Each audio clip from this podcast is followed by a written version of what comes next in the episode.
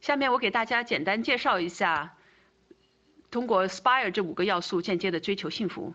那首先哈，我们先回答到底什么是幸福，怎样来定义幸福这个概念。这个概念，泰勒本沙哈尔教授是这样说的：“Happiness is the experience of a whole person well-being。”翻译过来就是，幸福是一个人整体福祉健康良好的一种体验，就是我们作为一个人，我们感受到的各方面的福祉、各方面的幸福感，综合起来是健康的、良好的这样的一种体验。本沙哈尔教授认为，要达到这种整体福祉良好的状态，这种健康的良好状态，可以从五个维度上来进行，就是这张 slide。呃，右边的这个图片儿，那这五个维度呢，也就是 spiritual well-being、physical well-being、intellectual well-being、relational well-being、emotional well-being，就是我们精神上的灵性的福祉，我们身体上的福祉，我们智力上的福祉，还有我们关系上的福祉和情绪上的福祉。我们可以通过这五个不同的维度。来间接的追求幸福。当你提升这些方面的福祉， 或者是说改善这些维度的状态，你的幸福感就会提高，你整体的幸福也就会提高。这就像太阳光和彩虹，虽然太阳光太阳光是好的，我们离不开太阳，但是如果你用肉眼直接去看太阳，那它的光就会伤害我们的眼睛。实际上。太阳光是由各种颜色的光组成的，它是可以被分解成海彩虹。你可以去看彩虹。如果你直接去追求幸福，就像你直接看太阳一样，它会伤害我们。但是相反，如果你把幸福分解成像彩虹一样不同的部分，分解成 SPIRE 这五个部分，然后你间接的去追求这些部分的提升，就会帮助我们提高总体的幸福感。幸福之旅这门课是实用版。本沙哈尔教授在每个要素下面选择了两条通往幸福的路径，所以呢，加起来一共是十条路径，分别是意义、专注、运动、修复、拥抱失败、记日记、真实的人际关系、给予、接受自己和感恩。幸福之旅源自哈佛幸福课的幸福实践方法，它的课程内容、课程的结构也是根据上面的那个框架来的。幸福之旅一共有三大部分，第一大部分是模块一，也是我就放到喜马拉雅上的那一部分。呃，我相信很多朋友都已经听过了。呃，它一共有四节哈。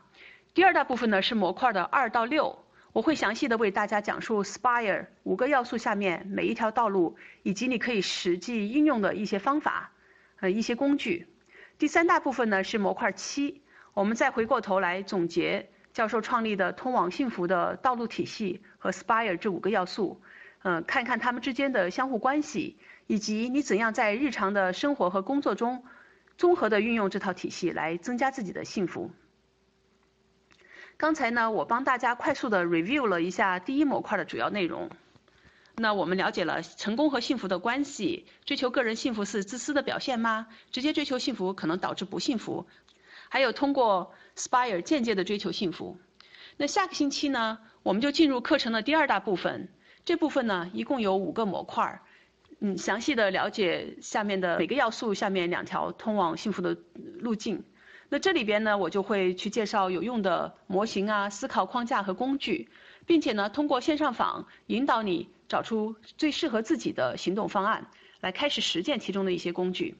比如说，第二模块里，我会讲解意义和专注这两条通往幸福的路径，给你介绍意义和承诺四象限模型、工作导向、嗯，重塑工作这些工具，以及如何在日常的活动中有意识的进行专注练习的一些方法。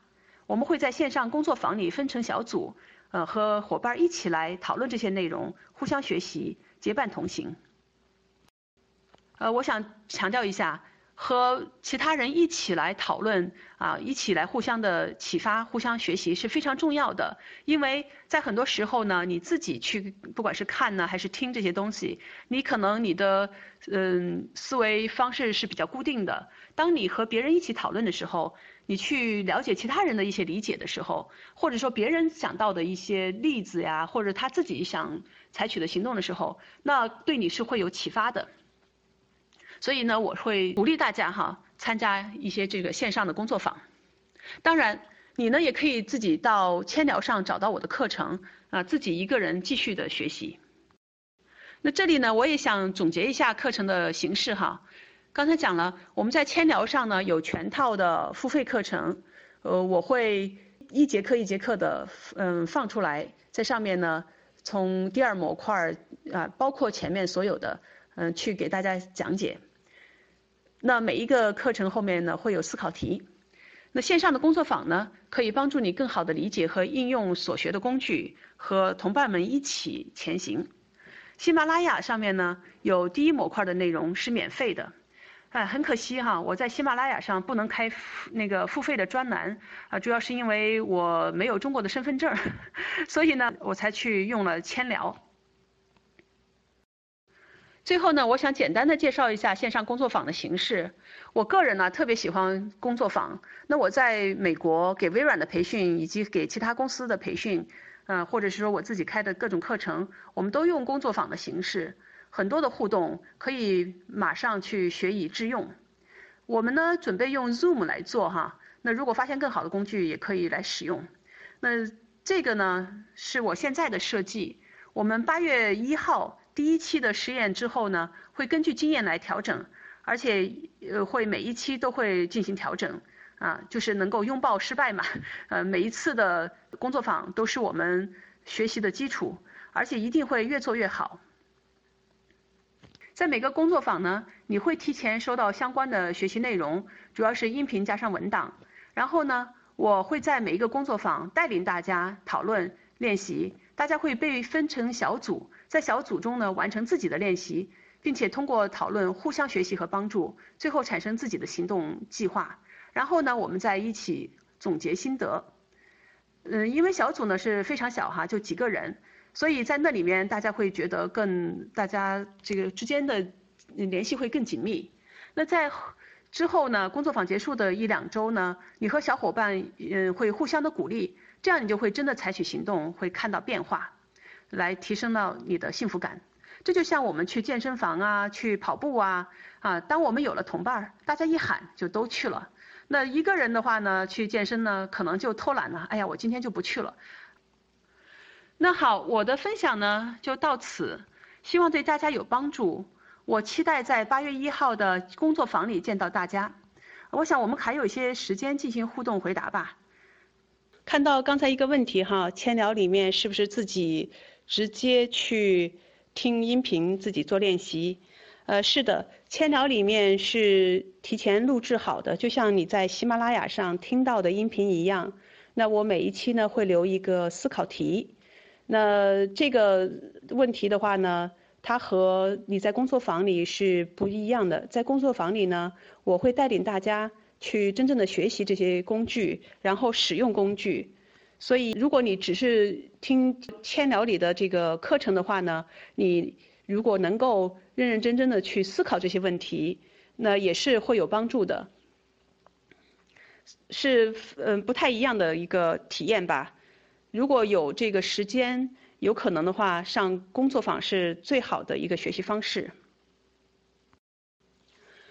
我们一共是三十讲的课程，每一个模块里面啊会有两到三个工作坊，所以我后面的计划呢是。每周放出两节的课程，这样大家有时间去慢慢的消化。那如果说是听千聊的话，那会需要一到两个月的时间，慢慢的去把这些内容放出来，然后进行消化。那工作坊的话呢，那我们会花的时间更多一些，因为工作坊它的这个频率。呃，基本上是每两周左右一个工作坊，我们会根据大家的需求，根据我们实验的结果进行调整。所以在目前就是这么一个计划。嗯，幸福学哈，幸福之旅，我个人觉得是不要一下子把所有的内容全部听完，然后最后脑子里没留下什么东西。嗯，最好的方法呢，就是你慢慢来。那你听到其中一节，然后呢，你好好的去思考，每一次呢，你呢想清楚，哎，我可以做什么事儿，我可以进行哪些行动上的这种改变化，或者是采取什么行动，这样你呢去把这个行动去进行实践，你实践一到两个星期，看一看有什么样的效果，有什么样的变化。那么在这过程中，要细细的去品味自己的感受。去仔细的观察，啊，去用心去体验。好了，幸福之旅，哈佛幸福课的幸福实践方法公开课，今天就讲到这里。欢迎大家跟我一起踏上幸福之旅。我在工作坊里等着你。